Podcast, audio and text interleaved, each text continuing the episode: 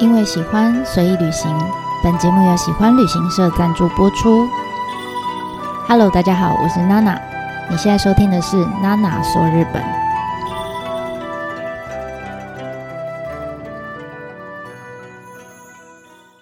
Hello，大家好，我是娜娜。这一次呢是姬路城系列的最后一集啦。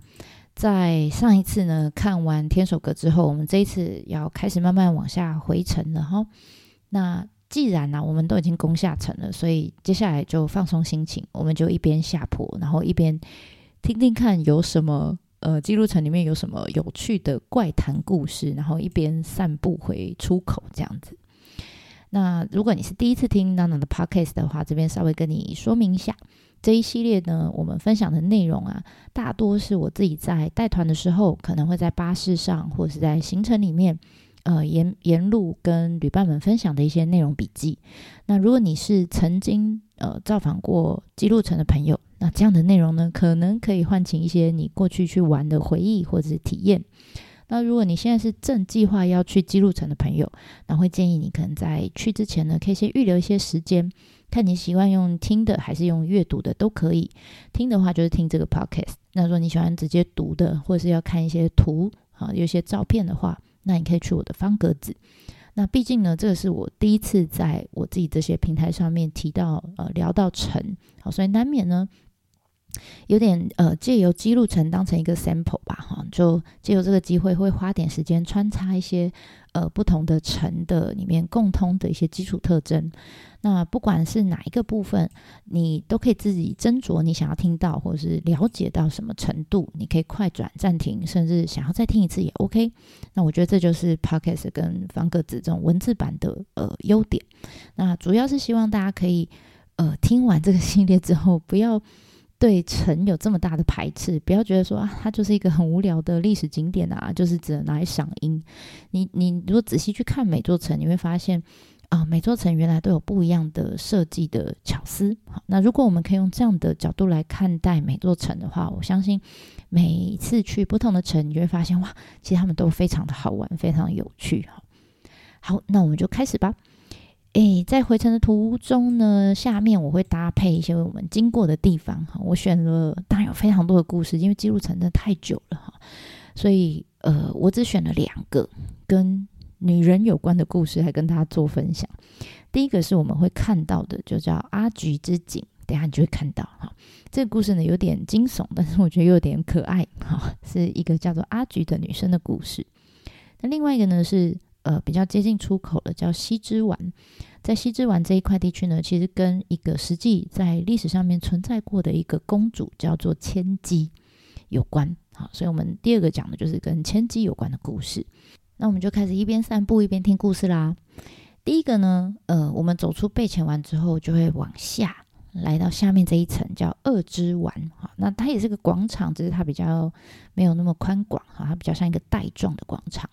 那这个广场上呢，你应该会看到一个叫阿菊之井哈，就嗯，他会写哦，我不知道这要怎么井户阿菊井户叫 Okikuido 啊，总之呢就是一个水井。话说好久好久以前，通常这样子开头真的就很久，大概五百多年前。那那时候的姬路城，我们说他曾经有经历过好多不同的屋主嘛，哈，那时候的呃屋主。也就是城主啦，是一个武将，他叫做小四则直。好，那没关系，不重要。重点是呢，他下面呢分别有一个忠臣跟一个奸臣。忠臣呢叫做伊利元信，奸臣叫做青山铁山。但是以上所有的人名都太难记了，所以我们下面就简单就用城主、忠臣跟奸臣来称呼他们来讲故事。好，好，故事是这样的。据说啊，当时呢，这个忠臣呢，耳闻到原来这个奸臣他刚好在计划着要把城主干掉，然后他要篡位啊。忠臣就想说这样不行啊，所以呢，他就派了自己的爱妻叫做阿菊啊，这个女生就把她派到这个奸臣下面他们家去，假装啦，就说他只是来应征呃打扫的、洗衣服、煮饭的阿姨这样哈。那但是其实呢，他实际的身份就是 spy。也就是说，希望呢，他这个爱妻把自己老婆派到敌人的这个家里面去当下女，好，那希望他可以在工作的空档偷偷打探到底这个奸臣家有什么呃计划、什么消息这样。那某一次呢，阿菊就打探到了，哇，这个奸臣啊，计划在某一次的这个赏花的这个宴席上面，他们要偷偷在城主的酒菜里面下毒，哇，想要把这个城主毒死啊。哇，不得了！所以这个阿菊赶快哎，想尽办法把这个消息呢，就秘密传回给自己的老公，就是忠臣嘛。好，那一后来当然因为这个呃毒杀城主的计划，因为消息外露嘛，所以就失败了。那所以最后呢，这个奸臣他就忍不住了，想说算了，我直接怎么样发动政变，等于是硬是把这个城主给拽了下来。那这个时候呢，当然奸臣当道啊，这个忠臣当然很不爽啊，他一心只想说要帮这个城主报仇，啊，要重新把城主推上，推回他的这个老大的位置。所以啊，阿菊呢就这样继续哈留在这个奸臣家面工作，好，那随时回传他们的消息，这样他们才能抓准忠臣们才能抓准时机，伺机而动，哈，看是有什么计划可以帮城主报仇，这样。那但是呢，时间一久，阿菊的身份啊被另外一个奸臣的下属发现了。那这个下属呢，就可能就是扫地的啊，或是司机啊，不知道哈。那总之，这个下属他非常爱慕阿菊，他觉得阿菊真漂亮，所以他就跟阿菊说，他就威胁他，他就说：“阿菊，我知道你真实的身份，我知道你私底下都在干什么。不如这样吧，你只要当我的女朋友。”我就什么都不说，你觉得怎么样啊？哈，就一边搓手一边奸笑，这样。哇，你知道阿菊竟然能当 spy 哈，她当然就不是一个好惹的女生哈。她当下二话不说就打脸他说不要，就走掉了。哈哈哇，你知道这个呃下属就非常生气啊，就有点更更小灯熊气这样，心里想说啊呵啊，这个给你脸不要脸，可恶哈！既然我得不到你，那我就要。毁了你，好，于是呢，他就瞄准了这个，呃，当时奸臣其实有交付了一组传家宝，这个传家宝是十片，呃，盘子，啊，十片盘子，那这个这个传家宝只要少了一片，它就已经，它就没有办法被称为宝了，哈，所以每一片都很重要。那所以你知道，这个下属就把其中的一片给偷走，然后就跟奸臣告状说：“你看，你看。”这个阿菊啊，怠忽职守，他把盘子给搞不见了，哈，他一定是自己把它偷走，哈，或者是 anyway，就是总之不见了这样。哇，那阿菊就很紧张啊，赶快就去想要把这个盘子找出来，但他怎么样都找不到。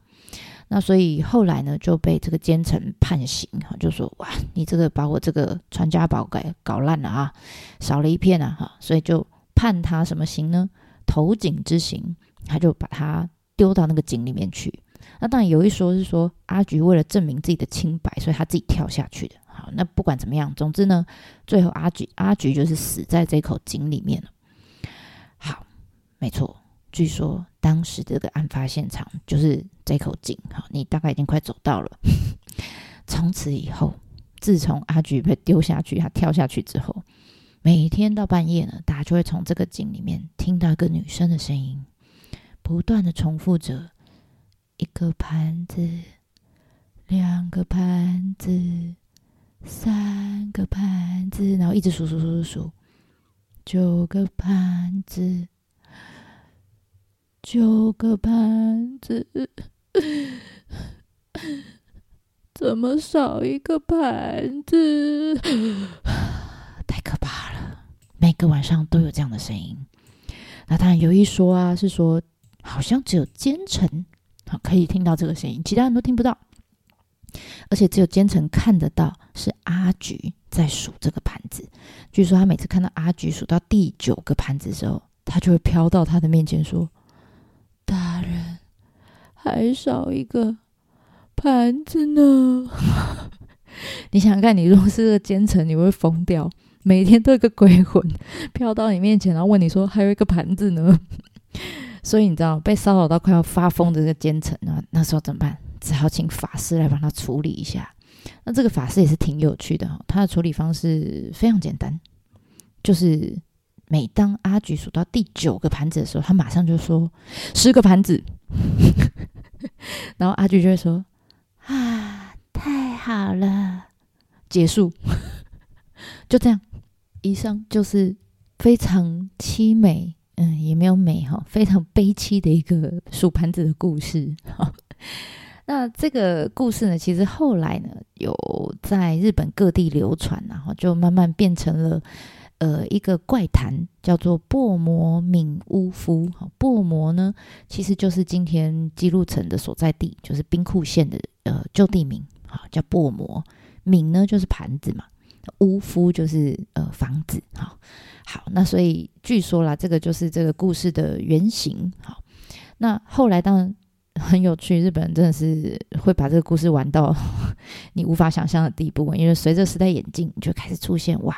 各式各样不同的北七的版本哈，像江户时代呢，当然比较震惊的有变成呃净琉璃啊，或者是歌舞伎的脚本，把它演出来。然后呢，还有把故事场景改到东京，改到江户的，变成番町闽屋夫啊。那当然还有把杯子，呃，把盘子改成杯子的版本。然后还有盘子不是不见了吗？把它改成盘子碎掉的版本。好，各式各样。还有还有。到近代都还在玩这个梗，现在的综艺节目还把它用成了搞笑版。好，那我们就来分享这个我自己觉得超北气的版本。话说日本呢，也是有很多年少无知的年轻人，就没事呢就喜欢去硬闯那些诶灵异景点去试胆。像我记得我小时候 年轻的时候，曾经也跟朋友一起就假扮雄影啊，跑去什么明雄鬼屋试胆那样。所以在姬路城的这个阿菊之井，其实也常常被当成这些年轻人的目标之一。我就想说，哇，要来证明自己很厉害，不怕鬼，这样哈就会跑来这个井旁边。那老一辈就说啦，哈，如果你今天到这个阿菊之井旁边，听到他在数盘子的话，当他数到第六个盘子的时候，差不多就要跑了。否则啊，如果你一直听到他数到第九个的时候，你就死定了。于是呢，某一天。来了一群年轻人，哎，他们真的在这个井旁边听到一个女生的声音，就一边啜泣，然后一边就数着一个盘子，两个盘子啊！这时候所有的人都屏气凝神啊，因为大家都都不想当第一个跑掉那个，因为第一个跑掉就输了嘛，对不对？好，既然如此，我们就继续一起听下去。五个盘子。六个盘子，要挟我身体越来越僵硬了。这时候已经分不清楚是因为不服输而不跑，还是因为害怕到跑不动。总之呢，大家就这样冒着冷汗继续跟下去。这个女生继续数：八个盘子。九个盘子，这个时候大家全部都在发抖，说：“要修怎么办？我听到第九个，超可怕的，会不会发生什么事情？阿菊会不会飘到我面前来？”总之呢，心里想了非常多的时候，没想到这一刻，阿菊继续气定神闲的数下去：十个盘子，嗯，我有听错吗？十一个盘子，啊，下回。十二个盘子，不是吧？怎么这么多盘子？十七个盘子，十八个盘子。哎，没错，阿菊在数完第十八个盘子之后，拍拍手就收工了。啊，这个时候呢，在井旁边的这些年轻人已经不会害怕，因为他们充满了疑惑，忍不住就跟鬼对话了。就问了阿菊：“哎，不是啊，传家宝不是只有十个盘子吗？你怎么今天数了十八个啊？”阿菊就说了：“不是哈，啊，我每天这样数也是很累啊，因为我明天想要休假，我今天先把明天的份数起来，不行吗？拜拜。”哇，众人想说：“哇，也是有道理耶哦，明天想要休假，阿菊已经数了三百多年了，想要休假也是合理的啦，对不对？” 好，所以以上呢，就是我觉得蛮北七的版本的阿菊的故事。讲到这边呢，相信大家应该已经站在景前面了。不知道大家有没有觉得，其实阿菊蛮可爱的，不要害怕嘛。好，我们就跟景合照一张，好吧？好，好那走过了阿菊之景呢，我们接下来就继续慢慢往下走。哎，回到了三国窟或者三国诀的旁边。那这个时候呢，如果啦你自己衡量你的旅游时间是够的、足够的话，那我会建议你可以往西之丸的方向去看看。那当然不够，你就是往回往大门回去了哈。那如果你有到西之丸这一片，你会发现哇，其实这一栋呃这一片也蛮多栋不同的路哈，有长得很长的哈，然后也有一栋一栋的哈，然后有一大的广场上面种满了樱花。那这一片的建设还有这些建筑呢，其实是在某一任城主叫做本多忠克，为了他的老婆叫做千姬这个女生啊，那为了他老婆而盖的。那千姬的姬就是公主的意思嘛，哈。那这个公主她的出身其实蛮不简单的哦。她的阿公是德川家康，然后她的舅公是织田信长，哇，这个都是日本政坛上那个时候的头号人物嘛，哈。那但是你知道，在那个年代的女生哈，其实从小就是很理所当然，她们也不会觉得很。呃，很想要反叛或什么的反抗不会，因为他们自己也觉得理所当然，就是被当成政治手段的一颗棋子就对了。就是当两方呢，呃，和平友好的时候，他们就是呃彼此信任友好的象征。但如果当这两方呢互看不顺眼的时候，干架的时候，那就会直接把它当当成人质，好来威胁对方。所以你知道那个时候的女性。如果一幸运的话，就是一辈子平安，然后不愁吃穿；那如果不幸的话，就非常有可能就是连自己的老公就是被自己的爸爸或者是哥哥啊干掉这样哈。那千姬呢，其实就是差一点点变成后面的那一种。为什么呢？因为据说她在七岁的时候就被自己的爸爸嫁出去了哈。那个时候呢，刚好是丰臣秀吉刚嗝屁没几年。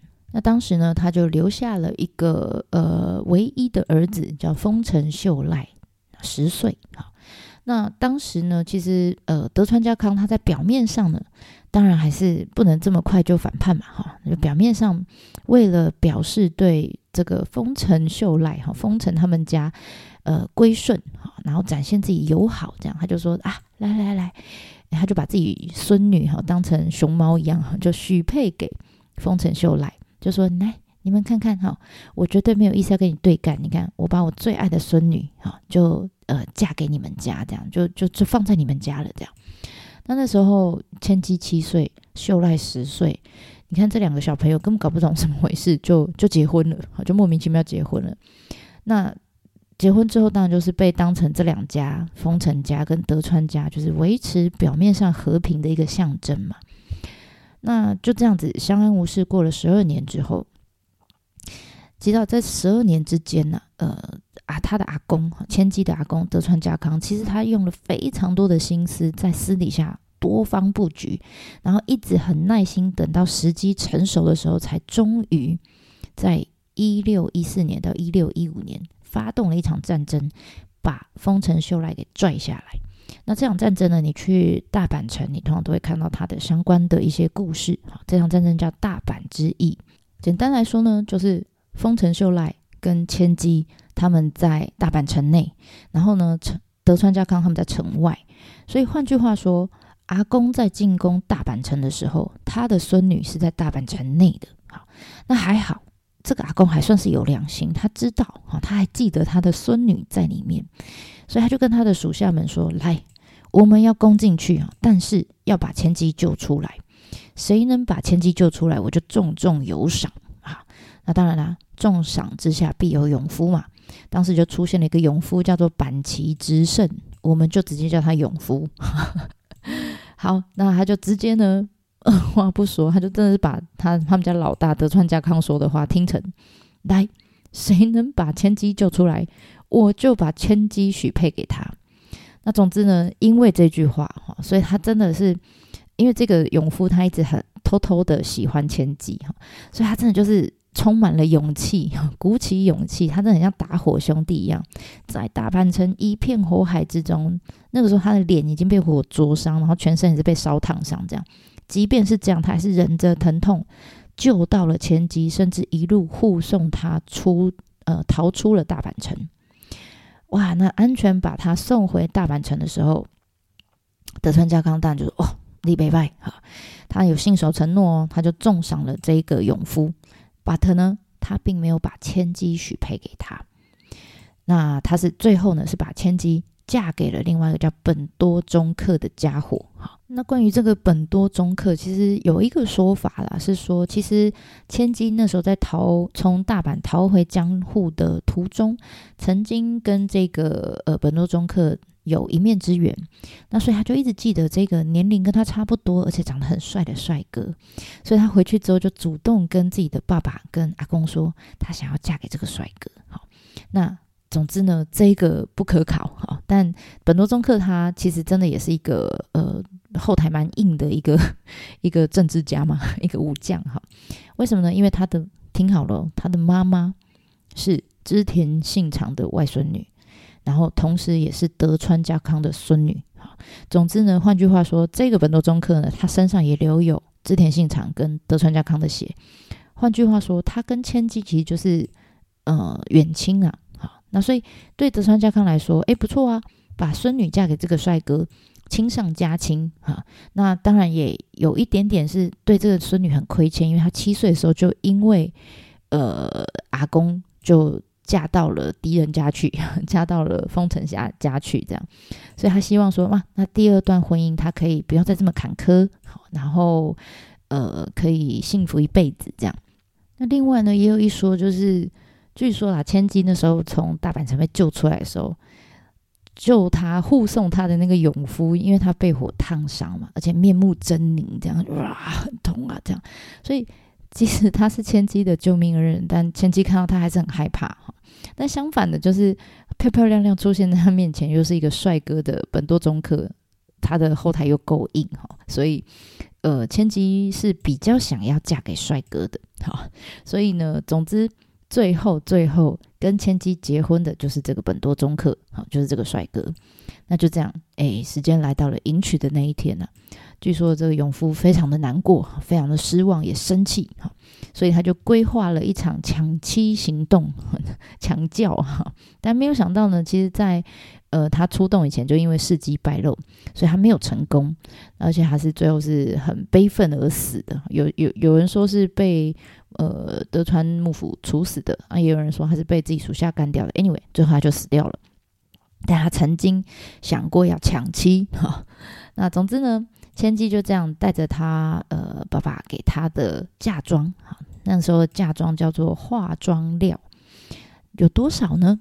十万担十万担你可能没有概念。那我们换算成现在的币值，大概大概是六亿的日币。要求啊。我现在是有六亿日币，我就不嫁了，我就自己拿来用了，对不对？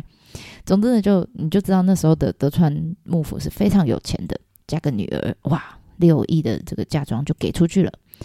那所以他呢，他就带着这个嫁妆嫁到了这个帅哥家去，然后隔年呢，就随着老公啊还有公公就住进了，搬进了姬路城。那这个本多忠克其实跟千机差不多年纪嘛，而且他真的很爱这个妻子，哈，所以他就把当时呢拿到的这一笔嫁妆，就为他妻子呢在西之丸这一块，呃，修建出很多的建筑啊，还有庭园啊，就是为了他的老婆。那所以这边的庐呢，因为是用呃庐，就是很像天守阁那种边边角角比较小洞放武器的那种建筑。这边庐因为就是用化妆料，哈，用嫁妆盖出来的。所以后来到现在，我们都还是叫它叫化妆庐哈，不单只是因为它在里面化妆哈，是因为它是用嫁妆把它盖出来的。好，那从此以后呢，你就想嘛，这个是他们用嫁妆盖出来的。那从此以后两，两两个小两口哈，也都主要的起居啦，都是在这一区为主。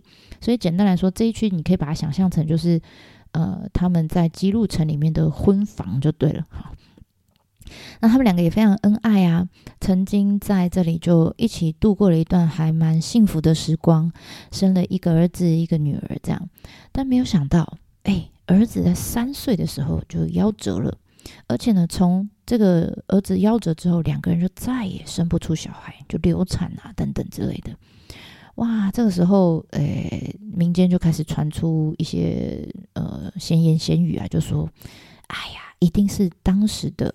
呃，就是他的千机的第一任老公丰臣秀赖，跟当年抢妻失败的那个勇夫，一定是他们两个吃醋了，好，一定是他们两个的怨灵作祟，所以才让这对呃夫妻生不出小孩。那为了这样呢，就千机还特别了哈，他就在呃姬路城附近有一座山叫南山，男生的南，在南山上面呢建了一座天满宫。叫千机天满宫，但为什么是天满宫，我到现在不懂哈。那总之呢，他每天呢就会在西之丸的这个很长的路哈，我们叫百间廊下，在那边透过窗户呢，呃，远远的就望着这个天满宫的方向祭拜。好，那主要主要就是祈求说啊，希望她老公家可以家族繁盛啊什么的。简单的说，就是她想要帮她老公传后啊，希望可以再生一个男的。好，这样。为什么？是天满天满宫，我还是觉得很奇怪，为什么天满宫是求子的哈？我不懂。好，anyway，最后他还是没有办法如愿哈，甚至呢，他不但没有生出儿子，他的婆婆、他的妈妈，甚至是他的老公，在接下来的几年都相继过世。所以实际上呢，他真的这一辈子当中最幸福的时光，大概就是跟这个帅哥老公结婚大概十年左右的时光。一直她老公死掉之后，她就只好带着剩下来唯一的女儿回到了江户，然后就出家为尼，一直到七十岁左右才过世。那这段期间当然就没有再嫁人了哈。好，那就有人说啦，哎，这个怨灵这一趴，怨灵这一趴其实也是呃拜官野史啦哈，有可能非常有可能是丰臣家的这个支持者杜撰出来的哈。那为什么要杜撰这个故事呢？就是为了要惩罚这个呃千机呀，因为他们就说他根本就外貌协会哈，而且呢，你看她老公前一年才刚死掉，隔年就转马上嫁给另外一个帅哥，这样哈，这是他的惩罚之类的这样。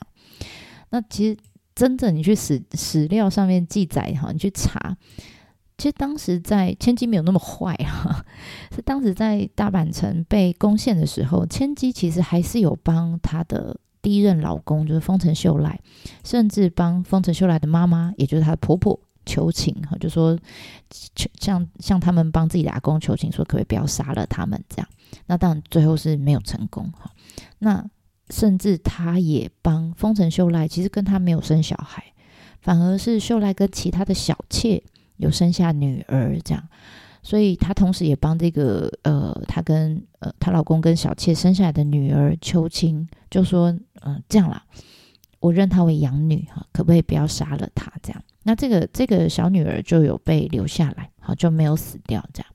所以你可以看到，其实千金其实她是还是一个蛮重情义的一个公主的哈，她没有那么坏，我们不要错怪她了。但但拜官也是会有。发展出各式各样的故事，我觉得看的也是蛮有趣的，大家就可以参考看看。好，好了，那以上呢，终于 我们用姬路城当做范例，然后一边搭配着日本城的一些西部解说啊、传说故事啊等等，我们总共前前后后花了八个篇幅，呃，希望大家可以对日本城有一个比较基本的了解跟认识。哈，我不知道大家在听完之后会不会对日本城。诶，更有感觉了哈。那但每一座城的特色啊、由来都不太一样。其他地区也还有很多我觉得蛮值得一看的城哈，也有很多不同有趣的话题可以做更深入的探讨。譬如说，像常常就有人问我说，为什么有些城是黑色的，有些城是白色的，然后还有一些城其实是四不像的城，长得很奇怪，以前没有的城，现在才有的城。还有长得像星星形状的城，好，等等等等等。总之呢，呃，城的系列我想先暂时停在这里，以后一定还有机会来带大家去其他的城走一走。那希望大家会喜欢这一系列的内容啦。那我们就下次见啦，ではまたね。